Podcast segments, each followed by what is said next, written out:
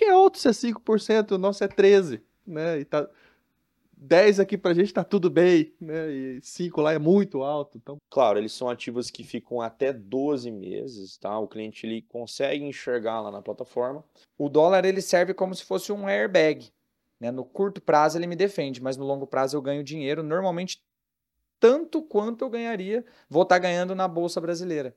Seja muito bem-vindo, muito bem-vinda a mais um episódio aqui no Ouviu Investiu, o seu podcast da Sacre, para tomar as melhores decisões sobre investimentos. E neste episódio, vamos falar sobre investimentos internacionais. Continuando a contagem, porque eu preciso abrir um, um, um saldo aqui com o Rafa, né? Então cá estou novamente para é, falar com vocês e na presença do Rafael Martinelli mais uma vez. Muito obrigado pela presença, Rafa. É, essa contagem aí, a gente está fazendo uma disputa aqui para ver quem apareceu em mais episódios do Ouviu Investiu até agora, né? E o, o ouvinte aí, ou quem está assistindo pelo YouTube que tiver à disposição de entrar ali na lista e contar e colocar ali nos comentários, vai ganhar um desconto em algum dos nossos cursos do Sacra Educação. Eu acho que eu estou na frente. É isso aí. Então, e... bom dia, boa tarde, boa noite para você que está ouvindo aqui a gente hoje. Então, só para frisar, a competição é essa mesmo, e é real. Se você contar ali as thumbs Obviamente que a thumb que tá eu e o Rafa junto no episódio, ela se anula. Então, né? Agora, só a presença do Rafa ou só a presença minha, conta lá, coloca nos comentários e se você for o primeiro, vai ganhar um, um desconto especial. E também estamos aqui com o Juan. Juan, fala a tua voz aí de locutor de meia-noite. Bom dia, boa tarde ou boa noite para vocês que estão acompanhando a gente aí. Eu acho até que o Juan deveria assumir o podcast, né, cara? A voz dele é melhor que a nossa Dá para negociar, viu? Pro... pro material de áudio, viu, Rafa? Então, pessoal, o, o Juan é o nosso especialista em investimentos internacionais e vamos conversar a respeito disso, né? Mercado americano, os produtos de lá e tudo mais. Como que você pode ter acesso? Boa. Antes de tudo, recados. Então, se você está aqui no, no YouTube, é, não deixe de se inscrever no nosso canal, de tocar o sininho ali para ser notificado e também de curtir o episódio e compartilhar com as, os seus amigos. Nos acompanhe também nas redes sociais, arroba, arroba Sacre Investimentos. E se você estiver nos ouvindo em algum, alguma plataforma de áudio, saiba que nós também estamos nas principais, né? Então, não só no Spotify, enquanto você estiver fazendo o exercício aí, pode estar nos ouvindo. É, eu prefiro que você dirija e nos escute, né? Tá fazendo eu exercício aí. É. é. comigo, é até porque eu não faço exercício, né? Então. Tá bem explicado. Não... eu sou do time que gosta ali, mais ou menos, de ouvir na academia, cara. Você vai tá pra academia? Vou pra academia, na esteira ali, coloco o fone e já era. Boa. É melhor pra mim. Boa. Tá bom. Se você consegue se motivar a fazer exercício e ainda nos ouvir, ótimo, né? Tá tudo ainda. bem, tá tudo bem. Então, e pode participar com a gente, entrando em contato, WhatsApp, e-mail ou aqui pelos comentários, seja onde você estiver escutando ou ouvindo. Se em qualquer momento você quiser ser assessorado pela SAC, ser nosso cliente, fique à vontade, o link está na descrição e também do nosso lado aqui está aparecendo um QR Code para você escanear e já vai direto para uma página onde você faz um cadastro, conversa com o nosso time, entende os nossos serviços e entende o seu momento também para ser um investidor, uma investidora. Muito bem? Então, vamos ao que interessa. Vamos, vamos ao assunto de investimentos internacionais. E aí, Juan, é... ou Rafa, vocês podem dividir a pergunta aí, tá? Fique à vontade. Qual a importância de falar? A gente fala bastante de diversificação, fala, o Rafa fala bastante de risco, né? Como responsável pela alocação do escritório, então, invariavelmente, né, Rafa, precisa olhar com muito cuidado para isso. Então, a gente sempre fala diversificação, olhar para o risco, não ficar atento à taxa, etc e tal. Mas agora, além disso, a gente está extrapolando e falando internacional. Então, poxa, no Brasil, a gente já tem uma infinidade de produtos. Por que, que a gente deve, qual a importância para o investidor, para a carteira dele, da parcela internacional? Tá, eu, eu vou falar um que eu acho que é o mais importante, um dos mais importantes para mim, vou deixar para o Juan falar um também na, na opinião dele.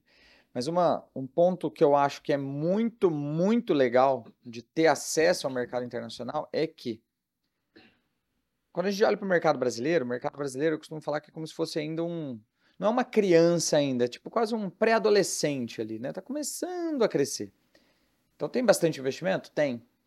Mas, cara, ele não é nada quando ele é comparado ao mercado americano. O mercado americano, a quantidade de opções que você tem para alocar o teu dinheiro é realmente muito grande. Né? Através do mercado americano, a quantidade de ETFs, de REITs, de bonds, de treasuries, cara, é muita coisa. É realmente muita coisa. Então, quando a gente fala de diversificação, a gente vai para a teoria ali da, da, da diversificação, né? Fronteira eficiente de Markowitz, né? Para quem é mais, mais técnico aí. No mercado americano você consegue fazer isso, de verdade. Né? Achar ativos realmente descorrelacionados e diversificar a tua carteira de uma forma bem inteligente e bem abrangente. No mercado brasileiro a gente ainda é um pouco limitado. Né? Então, para eu, como um alocador, né, um profissional de alocação, é um gigantesco parque de diversões. É muita coisa. Exatamente. Só complementando, tá, Rafa? A, a importância, então, de realmente diversificar, é que nem eu falo para os clientes aqui, os clientes que eu atendo aqui da Sacre, né, dos assessores aqui, enfim, é, muitas vezes eles ficam na dúvida, né? Por que eu devo diversificar, pro, né, investir lá fora? Né? Então, a gente sempre coloca em questão do risco país. Né? A gente sempre coloca na ponta da caneta ali que o que é mais importante para o cliente hoje, né? Claro que quando a gente fala de risco, a gente fala do Brasil, né? A gente é muito acostumado com taxa de juros elevada, taxa de inflação, né? A gente tem, se a gente pegar também o, o, o índice completo da desvalorização da moeda que mais valorizou nos últimos 20 anos, o real ele está à frente, né? Então, se a gente compara isso com a, a, o dólar, né, a moeda principal que a gente menciona nesse, nesse episódio aqui, é, o como o dólar se valorizou, né, desde que foi criado. Então, o dólar sempre foi dólar, né? Desde que foi criado, ele sempre continuou a mesma moeda. O real não, né? o real ele passou por várias transformações de moedas ali, né? Hoje a gente continua com o real, né? Até, até o momento atual a gente continua com o real, né? Mas a, a grande ideia de investir lá fora, né, no, no, próprio mercado, é pela imensidão que o mercado oferece para a gente. Né? Então, quando a gente compara de tamanho de mercado, né, os Estados Unidos em si, só as bolsas de lá correspondem a 55 pelo menos, né? aproximadamente do mercado. O Brasil ali está entre 1 a 2%. Né? Então, é, a importância é realmente da gente diversificar, a gente olhar para um mercado muito mais robusto, né? muito mais é, cheio de oportunidades né? e várias estratégias. E a gente dá uma driblada um pouco também do risco país. Acho que é uma boa, um, um bom ponto ali para a gente falar com os clientes ali. Legal. E essa estatística, né, de que, poxa, no mercado americano, então, a cada 100 americanos, 55 possui investimentos em bolsa, né? E no mercado de capitais e no Brasil a gente está falando de a cada 100, dois, três brasileiros possuem investimentos no mercado de capitais, né? Em bolsa, mais exatamente, Então é, é uma diferença gritante, né? Gritante. Então quase 20 vezes de diferença entre as as duas economias. Talvez só por isso a gente já, já consiga dar destaque no que o Rafa colocou, do desenvolvimento do mercado, né, da, da capilaridade desse mercado, né, Rafa? E, ok, beleza, então, então tá bom, é um mercado maior, né, múltiplas vezes maior do que o nosso aqui no, no Brasil, mas se o nosso mercado já causa confusão para o cliente em qual produto escolher, como, né, onde eu coloco cada parcela aqui do meu recurso, deve ficar ainda pior quando eu olho para o mercado americano, né? Ou, ou, internacional, não só falando do americano aqui. Então, como que a Sacre consegue ajudar os clientes para identificar essas oportunidades né, de investimento no mercado internacional? É um bom ponto, tá, Blanco? Porque, assim, claro, né, a gente que é acostumado agora né, com o cenário Brasil, né, a gente então tem a, a B3, aqui renda fixa, que a gente fala muito do renda variável, renda fixa aqui, a gente fica muito em claro, enxuto a nossa legislação, né, toda a parte econômica brasileira. Quando a gente olha para lá, a gente meio que muda o jogo, né, porque lá são outras legislações, são outras, uh, outras estratégias que a gente poderia falar aqui, né, então, claro, cada ativo lá tem o seu principal, é, principal foco, claro que aqui no Brasil não muda muita coisa, mas que vai mudar são parte de tributações, economia, completamente, né? É, quando a gente fala de como identificar para o cliente hoje da Sacre, né, o cliente que hoje está como nosso cliente mesmo nossa base, como que ele consegue enxergar essa oportunidade lá fora, né? Então, Primeiro passo é abrir uma, corretor, uma conta em uma corretora internacional. Né? Acho que é, hoje tem várias corretoras ali que sem custo nenhum. Né? Antes que era muito mais complicado um, uma pessoa física abrir uma conta ali, antes de declarar imposto de renda, rendas acima de 500 mil reais, enfim, passaportes e tudo mais. Hoje, é, no modo geral, o mercado tem corretoras que oferecem isso de forma bem mais rápida. Então, tem corretoras que o cliente pode abrir até em uma hora a conta. Né? Então, só lá, enfim, iniciar o processo de abertura de conta. Através disso, o cliente já fica exposto ao mercado americano. Então, bolsas, índices, enfim, né? Então, o cliente hoje ele consegue enxergar e é como que a Sacre consegue, consegue ajudar. Né? Então, a, o meu papel aqui dentro da Sacre hoje é justamente levar informação para os clientes, né, tanto do mercado como de ativos, que a gente tem vários ativos lá fora, como o Rafa mencionou, né, então a gente pode trabalhar com estoques, é, ETFs, né, a gente sai da, da linha de BDR, tá, porque a gente está falando diretamente do mercado lá fora, né, então a gente fala de estoques, ETFs, os REITs, que são basicamente os fundos imobiliários, né, que a gente pode mencionar que é comparado aqui do Brasil, as bonds, que são basicamente a renda fixa por lá, né, que já já eu comento um pouquinho como que funcionam as bonds, o que são as bonds, né, mas basicamente o primeiro passo é o cliente abrir a sua conta internacional e vir falar com a gente, que a gente faz toda aquela assessoria e explicar, enfim, tanto a parte tributária, como que funciona a aplicação, enfim, tem é uma parte bem interessante ali. Legal.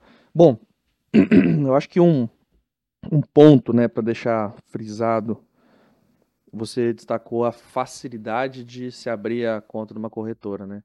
Fazendo o papel aqui do nosso ouvinte e do ouvinte mais leigo, às vezes essa facilidade pode ser interpretada como uma insegurança. Né? Então, ah, se é mais fácil agora, então é menos seguro, uhum. né? porque pede menos documentação, etc. e tal. O que não é verdade. Significa que tem mais tecnologia no processo. Então, não é porque é mais fácil ou mais acessível que deixou de ser, de ser seguro. Inclusive, a estrutura do mercado americano segue algo bem semelhante ao nosso aqui, né? Então, tem agentes reguladores, um Banco Central rígido como o brasileiro, tem um regulador do mercado de capitais como o nosso, né? Então, existe uma estrutura para dar segurança para esse investidor lá fora também, né? Então, não é nada. Não, não é uma brincadeira, não é o oba-oba, né? Só porque é fácil de abrir uma conta numa corretora hoje em dia, né? É muito mais regulação do que aqui no Brasil, para falar a verdade, né? Exato. Aqui no Brasil a gente tem a CVM, né, que é a Comissão de Valores Imobiliários, que é uma, uma autarquia federal, funciona bem. Lá nos Estados Unidos é a SEC, né, a SEC, uhum. né, que é a Securities Exchange Commission. E, cara, eles são muito mais sérios do que nós. Não querendo dizer que a nossa CVM não seja séria, mas funciona melhor lá. Os caras são mais maduros, né? É, são mais maduros. Não querendo falar com a CVM, né? mas eles são mais maduros. Mas eu acho que, acho que a própria CVM concordaria concordo, concordo. Né? O nível de maturidade das regras, das, das, legislações, né, e de firmeza da forma como é conduzido é maior. Sim. Eu acho que alguém da CVM que estiver me ouvindo agora não vai me xingar aqui nos comentários e dizer que eu sou um maluco. Uhum. Não vai ficar chateado, né? Cancelado. É isso aí. É Verdade seja dita. Muito bem. E aí, tá do mesmo jeito que nós temos aqui renda variável, renda fixa, aí dentro de renda fixa, CDB, LCI, LCA, ou, enfim, qualquer outra sopa de letrinha, renda variável também, ações, fundo imobiliário, enfim, eu imagino que lá também nós temos essa, essa infinidade de sopa de letrinhas, né, de categorias. Então vamos uma a uma, né? Rafa, qual, quais são as diferenças aí entre stocks, ETFs e rates? Vamos na, lá, vamos traduzir. Variável. Né? Acho que a gente tem esses três, essas três classes de ativos aqui no Brasil também, a gente só fala o nome delas em português, né? Nos Estados Unidos a gente tende a, a, usar os termos em inglês, né? Então, estoque basicamente é uma ação. Uhum. Né? Então, aqui no Brasil a gente é acostumado a falar das ações da Petrobras, das ações da Vale. O americano ele costuma falar das estoques da Apple, das estoques da Amazon, das estoques da Nvidia, né? Basicamente é a tradução para ações. Então é um título ali de uma empresa, igual é aqui no Brasil, mesma coisa. Então, estoques, ações.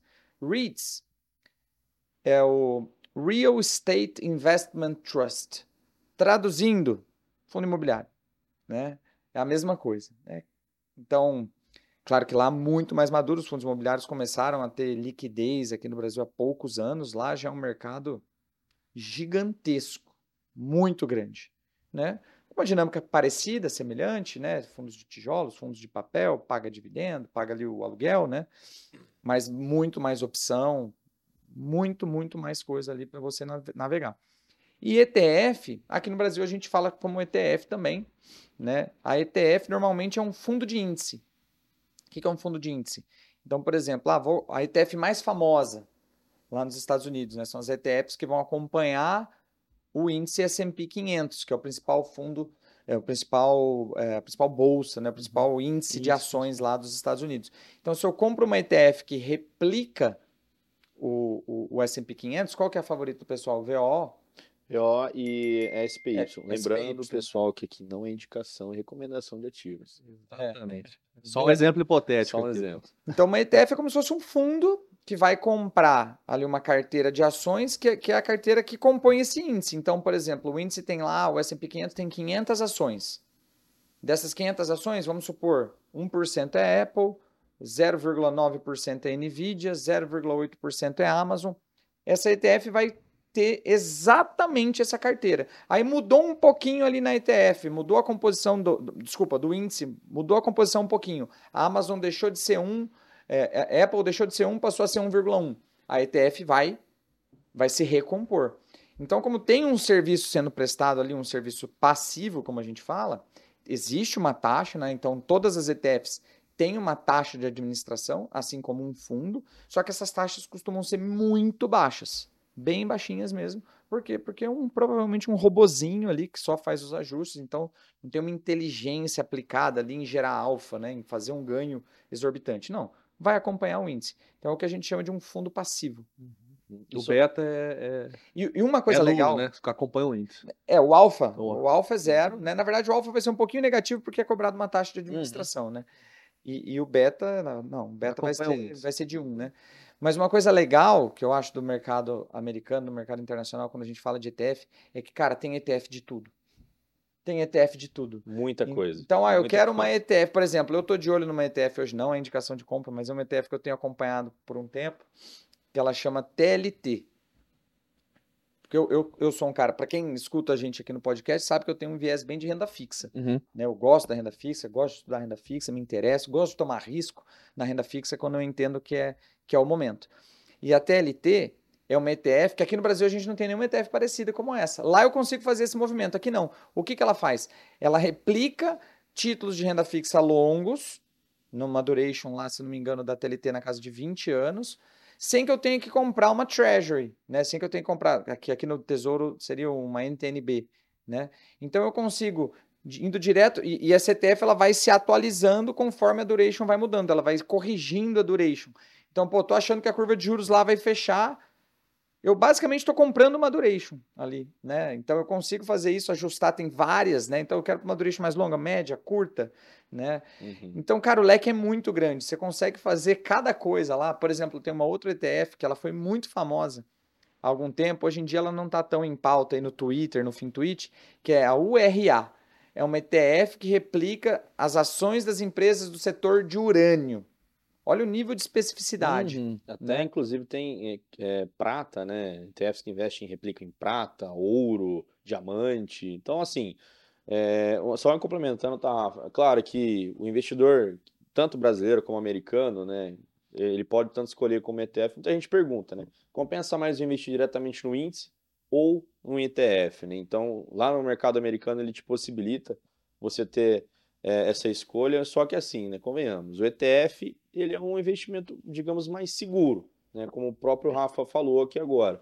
Vamos supor que o ETF basicamente é a cesta de ativos, né, então dentro de uma cesta pode ter lá Apple, Nvidia, Google, Amazon, então exemplo que uma Amazon ela, ela sofra um, um, calote no mercado, né? Pô, se acontecer isso, vai ser um grande boom no mercado, mas suponhamos que aconteça, né?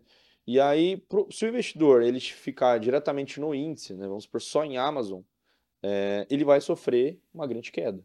Né, concordo comigo. Né? Então, é, para melhor segurança, é melhor o cliente ele ficar no ETF, que aí, claro, a, a, o, próprio, o próprio ETF ele vai fazer a recompra. Né?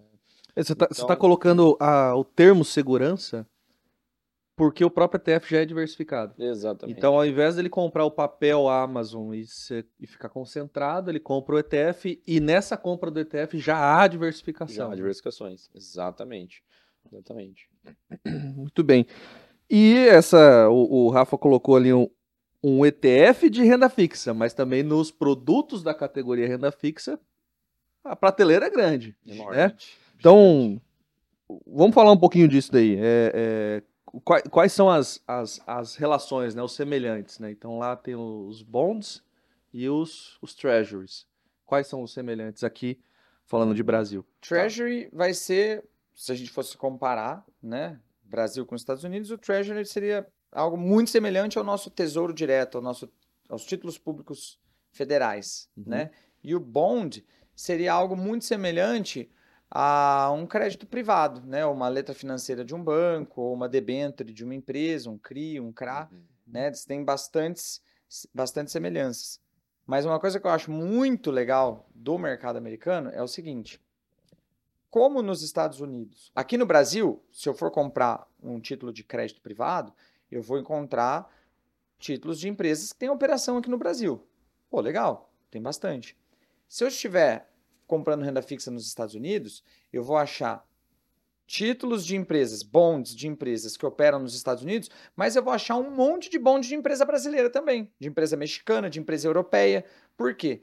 Como o mercado americano um mercado maduro, com taxas normalmente comparativamente com nós aqui no Brasil, por exemplo, taxas de juros menores, as grandes empresas brasileiras vão lá tomar crédito. Então eu consigo comprar uma bond da Petrobras numa taxa legal em dólar. Então, olha o tamanho do leque de opção que eu tenho. Eu consigo comprar uma bond de uma empresa mexicana, de uma empresa, sei lá, sul-africana, peruana. Peruana, consigo. Né? Então eu consigo comprar renda fixa do mundo inteiro. Enquanto no Brasil você compra renda fixa das empresas brasileiras. Exatamente. Então é um ponto bem legal, né? Quando a gente fala, voltando todo aquele no começo que a gente estava falando sobre diversificação, né? Então, se o investidor brasileiro que investe nessas empresas né, brasileiras é, não estão diversificando, pode entender que essas empresas que estão distribuindo os papéis, elas já estão sendo diversificadas lá fora.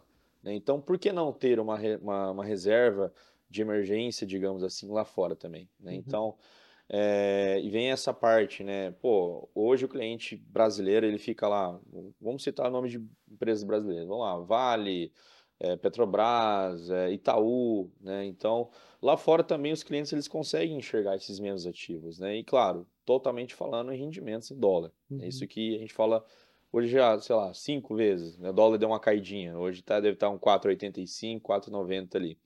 Mas a gente sempre coloca esse algoritmo de vezes 5. Né? Então, toda vez que um cliente fala assim, pô, qual que é a vantagem de investir no mercado lá fora? A gente sempre fala, pô, é o teu rendimento vezes 5. Então, é, hoje a gente tem, né, a taxa de juros lá americana tem subido bastante, né, então, falando um pouquinho sobre o cenário macro, né, a gente não, não visualiza isso já tem duas décadas, então podemos colocar na ponta da balança que a cada duas décadas o, o cenário de juros americano ele sobe. Né? Então, e dessa vez bateu 5,50, que é o que está atual, né? Uh, e aí muita gente fala, pô, mas qual que é a grande vantagem, né? Qual, o que, que eu enxergo lá de oportunidade? É, tem investimento de renda fixa pagando bem? Como é que tá a bolsa? Muitos clientes ficam nessa dúvida, né? Ah, será que vai subir mais? Será que vai cair? É o momento certo de entrar? Né? Qual que é o momento certo de entrar no dólar? Então, assim, né, pegando toda... Até tirando um pouquinho da pauta ali, né, Blanco? Mas é, o cenário... Hum, Pense o seguinte, cliente o cenário de entrar no mercado americano, é, independente do valor do dólar, é o momento que você fala assim: será que eu vou diversificar minha carteira? A partir do momento que você tem esse pensamento, já está na hora de você diversificar. Né? Então, ah, abra conta, né? faz, converte lá teu, teus reais para dólar é, e enxerga essa oportunidade. Renda fixa pagando, vamos falar, 5%, dólar mais 5%. Né? Hoje a gente tem ativos que entregam 5% ali ao ano.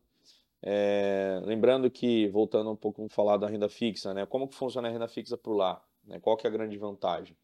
É, a renda fixa, os bonds falando, né, eles são basicamente as debêntures, como o Rafa mencionou, E essas, esses bons são emitidos pelas empresas, tanto governo americano como empresas privadas, né? tanto empresa brasileira como empresas americanas, grandes como é, Citigroup, Bank of America, Goldman Sachs, que são grandes bancos ali, né? É, eles emitem esses ativos com o intuito de captação né, de, de dívida no mercado. Então eles emitem os debêntures lá certinho, o cliente ele enxerga e é, como que ele faz esse chafariz para o cliente, né? Então existem as diferenças entre os treasuries e os coupon bonds. Né? Os treasuries são basicamente títulos de dívidas, só que em curto prazo. Então eles variam ali de 2, 6 até 12 meses. Né? E os coupon bonds são bonds, né, títulos de dívidas que pagam juros, que é basicamente o incentivo que o cliente tem ao aplicar a longo prazo, médio a longo prazo. Então, podemos falar que a partir de 12 meses né, de ativo, o cliente ele já encontra um cupom bond. Então, é, é o que mais é favorito no mercado, né? Então, hoje o cliente ele consegue ter isso no portfólio. É, muita gente fala, pô, Juan, mas compensa? Como é que vai a parte de tributo, né? Então, assim, a tributação, ela é totalmente aqui no Brasil, né? Você declara completamente todos os seus ganhos lá, né? Claro que tem a isenção um pouquinho mais do que a gente tem aqui no Brasil, né? Para renda variável, mas a renda fixa em si, no modo geral, é, o cliente ele tendo em carteira um bonde, o cupom bonde, por exemplo, a partir do momento que ele recebe, ele precisa declarar somente aqui para o Fisco Brasil. Né? E lembrando, né, a partir do momento que o cliente ele abre a conta internacional. Então ele não precisa declarar nada, nenhum imposto de renda lá nada, fora. Nada, somente aqui no Brasil. Tá? Então uma Receita Federal americana. Exatamente, exatamente. E aí, assim, claro, pô, mas como é que eu tenho que fazer a base de cálculo, não sei o quê. Uh, existem corretoras que entregam isso pronto para o cliente. Né? Então ele só baixa lá o relatório em PDF, teve um ganho de capital lá, né? traz para a Receita, para o GCAP aqui, feito o pagamento, manda para a contabilidade, ou o próprio cliente pode já efetuar o pagamento ali na hora. Tá? É uma DARF que ele Uma paga, DARF okay. bem simples. Né? Isso, claro, a gente falando é, dos cupom bonds ali, que basicamente só para vocês entenderem. Né? Por que, que eu tenho que recolher a DARF com os cupom bonds? Porque eles pagam juros semestrais. Né? Esses juros semestrais eles são como incentivos mesmo. Além de que a, todos os bons lá, né, Rafa, eles são pré-fixados. Diferente aqui do Brasil, que a gente tem o pós-fixado, o pré-fixado, enfim. É, lá, todos os bons, eles são pré-fixados. Então, o cliente já entra na plataforma, ele já consegue enxergar quanto que ele vai receber no final se ele investir é, aquele valor, enfim, naquele ativo, né? E isso os treasuries oferecem né, de 2 a 6 a, a, até 12 meses, o cliente já consegue enxergar. Os cupom bons, além do pré-fixado que ele consegue enxergar, ele enxerga também uma taxa, né, como se fosse os juros mesmo, né, que são pagos como incentivo. Então, diferente aqui do Brasil, vamos lá, um CDB aqui, né, o cliente ele coloca aqui na conta do BTG, ele vai ver ali na conta dele todo dia caindo um dinheirinho. Né? Todo dia um rendimento. A sua conta rendeu 200 mil, mil reais, por exemplo. Lá nos Estados Unidos a gente não teria essa, essa transparência, né? porque a gente está falando de ativos ali que é, são pré-fixados e assim as taxas também de, do, dos cupons eles são projetados semestralmente. Então o cliente ele vai enxergar na conta dele né? só no momento do pagamento. Só no momento do pagamento e a cada semestre. Tá? Então vamos, vamos resetar o ano aí, 2024.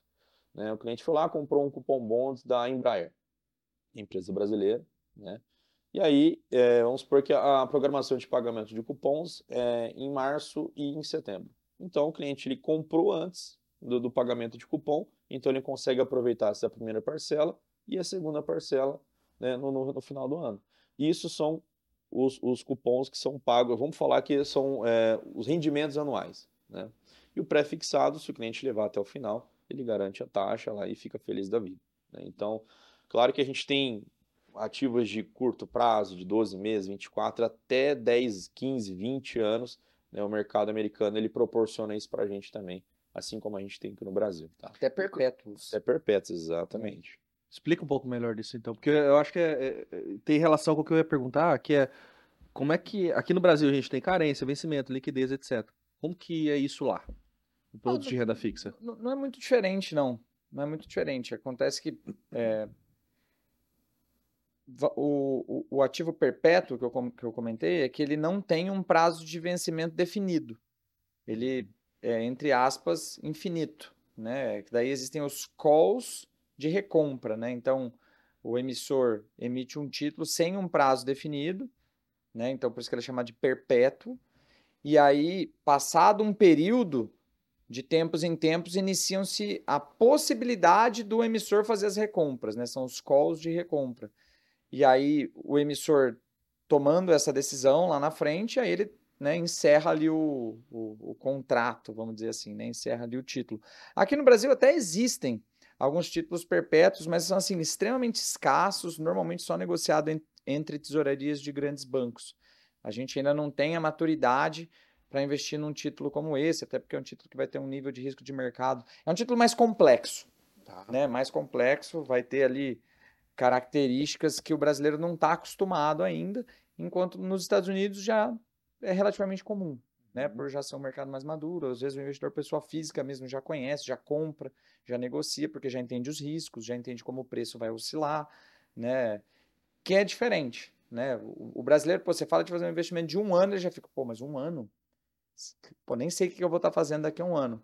O americano vai lá e compra um título que não tem prazo de vencimento. Fala, não, não, eu vou me planejar para isso. Uhum. Então, é uma diferença aí. Mas não é, não é dos títulos mais comuns, vamos dizer assim, né? Ok. Ok. É para o mercado mais restrito, esse tipo de. Para o investidor mais, mais profissional, assim, é, mais maduro. É, mais maduro. É, e em termos de marcação na curva, marcação a mercado, esses mecanismos que a gente tanto fala aqui, isso existe lá, normal também, natural.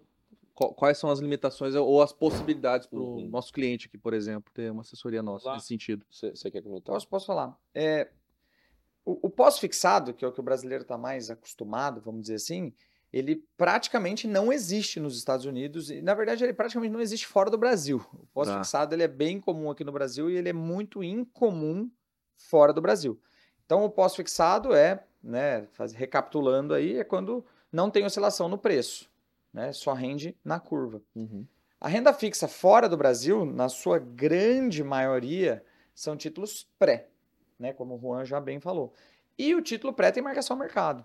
Então, o americano ele vai investir em renda fixa a primeira vez, normalmente ele, ele já não vai tomar um susto quando o preço mexer, porque ele porque é comum, é normal, é assim que a renda fixa funciona. Né? Não tem lá uma poupança, não tem lá um pós-fixado. Então, ele sabe que o preço oscila. Então, esse conceito de marcação a mercado que a gente fala muito aqui no Brasil, tenta educar o investidor brasileiro para entender, por ser tão importante, para o americano é comum. Né? Então ele compra lá um título de dois anos, ele sabe que o preço vai oscilar. Né? Então ele já se prepara para isso, ele já se planeja para isso, ele já, enfim, tem o um entendimento do, do nível de, de, volatilidade que esse título vai ter. É comum para ele. Uhum. Assim como é comum para a maior parte dos americanos também investir em bolsa. Né? Uhum. Né? Quanto aqui para o brasileiro, poxa, percentual muito pequeno dos brasileiros que investem em bolsa. Então, quando a gente fala do mercado ser maduro, também muito pelo investidor já ser mais maduro também, né? Por isso que o mercado cresce. Mas, poxa, o Brasil está indo nesse caminho. Se você falasse de marcação ao mercado aqui no Brasil há 10 anos, meu Deus do céu, né? Jogasse no Google ali marcação ao mercado, ia ser difícil até de achar conteúdo para você estudar sobre esse tema, né? Hoje, graças a Deus, tem muito conteúdo, muitas pessoas que entendem, né? Mas tem um caminho longo a ser uhum. trilhado, caminhado ainda. Uhum. Tem muita catequese ainda para ser feita, né? Inclusive, só se complementando, tá, Rafa? A questão da marcação no mercado é o que mais a gente fala, né, para o nosso cliente hoje que investe internacionalmente, né? Até porque, assim, como as taxas de juros americanas elas subiram bastante, né? Então, uh, acreditamos que está no ápice, tá? De 5,5. Claro, a gente não sabe de amanhã como é que o Fed pode lá anunciar se pode aumentar ou não, mas o mercado já entendeu que é a taxa de juros máxima, né? Então, é, estratégias que a gente acaba falando muito para o nosso cliente, né? Que, claro que a gente tem ativos que, claro, são totalmente expostos à marcação ao mercado, que é a grande parte dos bons, né? Como também o cliente que é mais conservador, que não queira passar por, né, pela experiência da marcação mercado ou não se sente confortável, a gente também tem outros ativos que eliminam o cliente de estar exposto à marcação mercado, que a gente vai um pouco mais para o CD, que é o certificado de depósito. Né? Uhum. É, é, muito, é muito igual, é muito parecido com o nosso CDBzão aqui do Brasil. Tá. Então, claro, eles são ativos que ficam até 12 meses, tá? O cliente ele consegue enxergar lá na plataforma, é, visualiza lá a taxa pré e fala, pô, daqui 12 meses eu não posso tirar de hipótese alguma. Então, a grande diferença para esses tipos de ativos, né? O CD é um ativo que o cliente, ele não, hipótese alguma, consegue resgatar antes do vencimento, uhum. né? E os bons, os cupom bons, os treasuries, é, de um pouco longo prazo, médio e longo prazo, os clientes eles conseguem sair antecipadamente. E aí, claro, né, isso depende do momento do mercado, se tiver com ágil, deságio. É óbvio uhum. que é, o intuito aqui não é perder dinheiro. Então, assim, é por isso que a gente tem falado muito mais de ativos de médio e longo prazo, esperar a marcação no mercado ali, né? Pô, se caso caia esse, essa taxa de juros americana, o cliente nosso ele consegue ganhar com isso também. Né? Então, coisas que já foram ditas aqui né, em episódios do podcast. Para você que não, não conhece um pouco da marcação no mercado, rola um pouquinho para cima que tem vídeo explicando, mas é uma ótima estratégia. Então, o americano em si que investe em renda fixa, que é, dificilmente acontece, porque ah, eles são acostumados lá com taxa de juros que não passam nem de 1% ao ano. Esse, esse é um ponto que eu quero ainda explorar aqui com, com o Rafa, né? Esse Legal. Nível de taxa. É, nível de taxa. É bem interessante. E então eles não são acostumados, não são acostumados com renda fixa, né, ativos pagando absurdamente lá, os bons, os cupom bons, né, enfim. Eles não são, não é de costume o investidor americano olhar para esse mercado. Só que, né, tá juros alto, pagando uhum. quase 6%, 5,5%.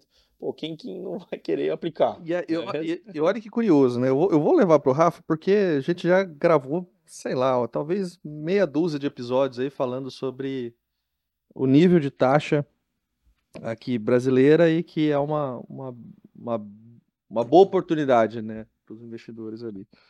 Só que ainda assim, aqui no Brasil, a gente está falando de mais de dois dígitos, né? Na casa ali de 13%. E nos Estados Unidos, o Juan está falando 5%, que é alto. Então, assim, bem Rafa, alto, bem, bem, alto, alto. Bem alto. Né? A tua oportunidade aí para discorrer um pouquinho assim, porque para o nosso, pro nosso leigo aqui de novo, me colocando no papel do leigo, né?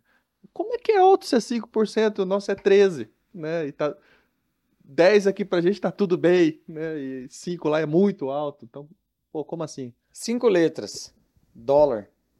né? É.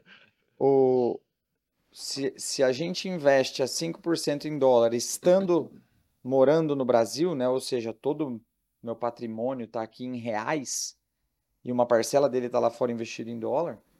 Historicamente, se a gente olha né, desde, desde a criação do real até hoje, cara, o dólar espanca o real, né, para não falar outra coisa. Então, a valorização do dólar sobre o real, ela é muito grande, historicamente. Claro, se a gente pegar, ah, tem, teve um mês específico ali que o dólar perdeu para o real. É difícil de achar, mas tem. Mas quando a gente olha janelas de tempo mais longas, ano, dois anos, três anos, aí é, poxa, um desempenho muito forte do dólar sobre o real. E por que, que o dólar se valoriza sobre o real? Basicamente, assim, tentar resumir o máximo possível, mas assim, vamos pensar que nós temos duas economias, a economia americana e a economia brasileira. Para a economia, para o real se valorizar sobre o dólar, a economia brasileira tem que ir melhor do que a economia americana. Aí o real vai se valorizar.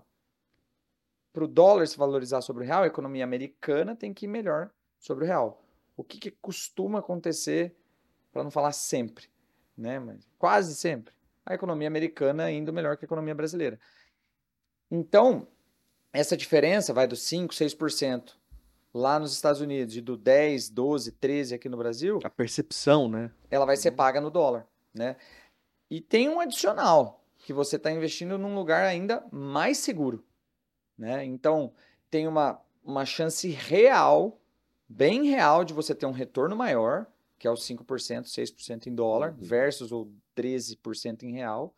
Pode ser que, que seja menor? Pode ser que é menor. É claro, a gente está aí dentro do risco cambial. Né? Então, se, se o dólar não se valorizar muito, você vai ganhar um pouco menos de dinheiro? Pode ser que isso aconteça? Pode. Não acho que, que é o que vai acontecer, mas pode ser que isso aconteça. Porém, tem a questão do risco-retorno. Né? Eu tô numa economia mais segura, num título muitas vezes mais seguro, eu tô com mais segurança. Então, se eu uhum. tô com mais segurança, tudo bem eu ganhar um pouquinho menos. Né? Então é isso, dólar. E ainda tem, né, Juan, tem uma história aí que nosso Banco Central aqui do Brasil tem uma boa reserva em dólar, né? Muita, muita. E aí, aí o nosso cliente, aí o nosso cliente fala assim, poxa, não, mas é, a moeda do nosso país é real, né? Então eu vou ter real. É, mas, poxa, a, a moeda segura do mundo Pois é. É o dólar. Tem gente fala, né, por que, que né, ter dólar em conta? Cara, o nosso país tem reserva em dólar, né? É, falando um pouquinho mais do cenário, imagina se, né, se acontece alguma catástrofe aqui no Brasil, né, e a gente não tem essa reserva em dólar. Cara, é, o país fale, né, o país entra em crise acontece muita coisa, né? Então, é, é, importante ter essa diversificação. Né? Assim, não precisa ser 100% do patrimônio, como a gente fala para o cliente que ele está indeciso se vai ou não vai, né? Pô, quanto que eu coloco, qual que é importante. A gente sempre fala de pelo menos 20% a 30% ali para sentir um pouco do mercado, né? É, então, pô, que a gente falou de vários ativos que a gente tem para oferecer para o nosso cliente. Então, desde renda variável, né, até renda fixa aqui, é, posso dar ênfase na renda fixa, que é um momento de oportunidade. Então, daqui, a gente não sabe como vai ser daqui até o final do ano, né? Mas, assim. É, a... deixa, deixa eu te fazer então uma pergunta para a gente ajudar aquele. É, o Flávio. Aí você fala direto para a câmera ali, já, já dando o corte para ele, né? Legal. Quando a gente faz isso, geralmente ele paga um almoço. Vamos ver se rola dessa vez, né? Então, ó, com, com juros elevados né, nos Estados Unidos, é hora de investir em bonds, cupom bonds, treasuries, etc., em renda fixa, né, pré-fixado. Sim, com, a, a, o momento, na verdade, de investir dólar sempre foi, né? desde que o investidor enxerga lá fora, nos Estados Unidos, enfim, né? desde que a gente compara Brasil e Estados Unidos, sempre foi o momento. Né? Só que agora, sim, chegou o momento ideal para que a diversificação internacional ocorra, por conta que a gente fala de dólar baixo, a gente fala de economia superaquecida com juros, com inflação. Né? Então, para o investidor que gosta de enxergar a oportunidade, esse é o momento realmente de buscar uma parcela lá fora. Então, eh, a gente foge aqui, claro, de 13,25, a gente sobe para uma economia de 5,5, só que a gente fala de dólar. Então, multiplica o seu capital vezes 5, rendimentos vezes mais 5 ali, então a gente está falando quase 10% ali para o cliente, né? Mas o momento para enxergar a oportunidade é o momento ideal para o cliente. Legal. Vamos falar em nível de serviço. É, a gente fala bastante aqui, né? Poxa, porque o, o, o, serviço que o assessor consegue entregar, e claro que você está dizendo agora que é, é o momento de investir em dólar baseado em relatórios, em, em analistas, etc. Né? Então, o call não é nosso, né? Uhum. não é da SAC especificamente. Então, qual é o leque de serviço no cunho internacional, né, nessa parcela internacional, que a SAC consegue entregar para o para o cliente? O, leque, o, o, trabalho que eu digo que é o mais importante, né? principalmente para o cliente que ele não tem muito tempo, ou às vezes é, uma, é um mercado que ele acaba não tendo muito costume de acompanhar, de entender que realmente é um pouco difícil no começo, né? Mas qual que é a importância do cliente ser um cliente sacre é, e ter essa parceria internacional com assessoria, né? É justamente a informação. Então, além da informação, ele terá produtos que pode ser que ele nunca tenha visto, mas ele tem um nível de entendimento mais fácil, né? que eu acredito que para o investidor começar é, é, toda essa parte de informação para tomada de decisão. Então a Sacre, com essa parcela internacional, a gente tem muito, é, muitas informações para tranquilizar o cliente, para facilitar muito mais o entendimento e fazer com que o cliente ele esteja numa parcela mais tranquila. Então ele pô, invisto nos Estados Unidos, sou sócio de grandes empresas, né, tenho uma parcela americana. Isso, no final, para o cliente é muito importante. Então, de forma resumida, é, o cliente que procura a gente, que é nosso, que é assessorado pela gente na parcela internacional, ele tem toda essa, essa, essa oportunidade de ter fácil acesso ao mercado lá fora sem complicação. Legal. E aí, para o Rafa consolidar a resposta, obviamente o internacional é parte do asset allocation aqui da saga. Cara, sim, a resposta é sim, né? Se a gente tem, é, se a gente busca diversificação e ao mesmo tempo eu tenho ali uma quase certeza de que o dólar vai subir constantemente, né? Porque eu não ter isso dentro da minha carteira. O, o dolarizar o, o portfólio, ele é até uma ferramenta de, de adicionar segurança ao portfólio, é um portfólio que tenha, por exemplo, renda variável brasileira. Por quê? O dólar e a bolsa brasileira, eles são ativos com uma forte descorrelação. O que, que isso quer dizer de uma forma bem resumida? Normalmente, quando a bolsa cai, o dólar sobe e vice-versa. Então, se eu tenho lá uma parcela do meu portfólio em ações brasileiras e uma parcela do meu portfólio dolarizada, seja em renda fixa ou em renda variável, a volatilidade total do meu portfólio é reduzida. Meu portfólio mexe menos. Mas aí, quem está ouvindo a gente pode falar, poxa, mas aí é uma conta de soma zero, então eu não vou ganhar dinheiro, porque um sobe, o outro cai, um cai, o outro sobe. Uhum. Então, pô, vou ficar no zero a zero. Então é ruim. Não é assim, tá? Se a gente olha em janelas longas, os dois sobem. Então, eu adiciono proteção no curto prazo, então, puxa, naquele momento que o mercado mexe, ou eu não estou ainda muito seguro com as volatilidades do mercado, não gosto quando meu portfólio cai lá 5%, meu portfólio de bolsa brasileira, o dólar ele serve como se fosse um airbag. Né? No curto prazo ele me defende, mas no longo prazo eu ganho dinheiro, normalmente tanto quanto eu ganharia, vou estar tá ganhando na bolsa brasileira. Né? Então, é proteção no curto e um investimento rentável no longo. Né? Então, é, é, é, tá sim no nosso asset allocation, a gente gosta muito de sempre, principalmente nos perfis que têm mais risco, né? nos perfis moderados, sofisticados, arrojados, a gente sempre tem dólar na carteira, constantemente. Não me lembro em qual momento, e se em algum momento a gente não teve dólar na carteira é, nos perfis mais arrojados. Muito bom. Boa. Show. Juan, vou te pedir para fazer os seus comentários finais aí por que, que a pessoa então tem que ter assessoria aqui da Sacre, né? Se é que existe custo aqui, enfim, faça seus comentários finais. Legal.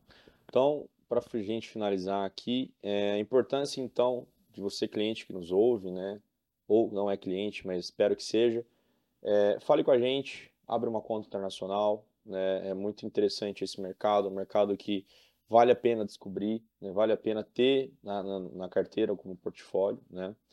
É, custo de abertura não tem nenhum tipo de custo. Né? Grande parte hoje das corretoras que você encontram ali, né? até mesmo falando com a gente, a gente vai transparecer 100%, mas não tem nenhum tipo de custo, é zero. Né? Manutenção de conta também, zero. Né?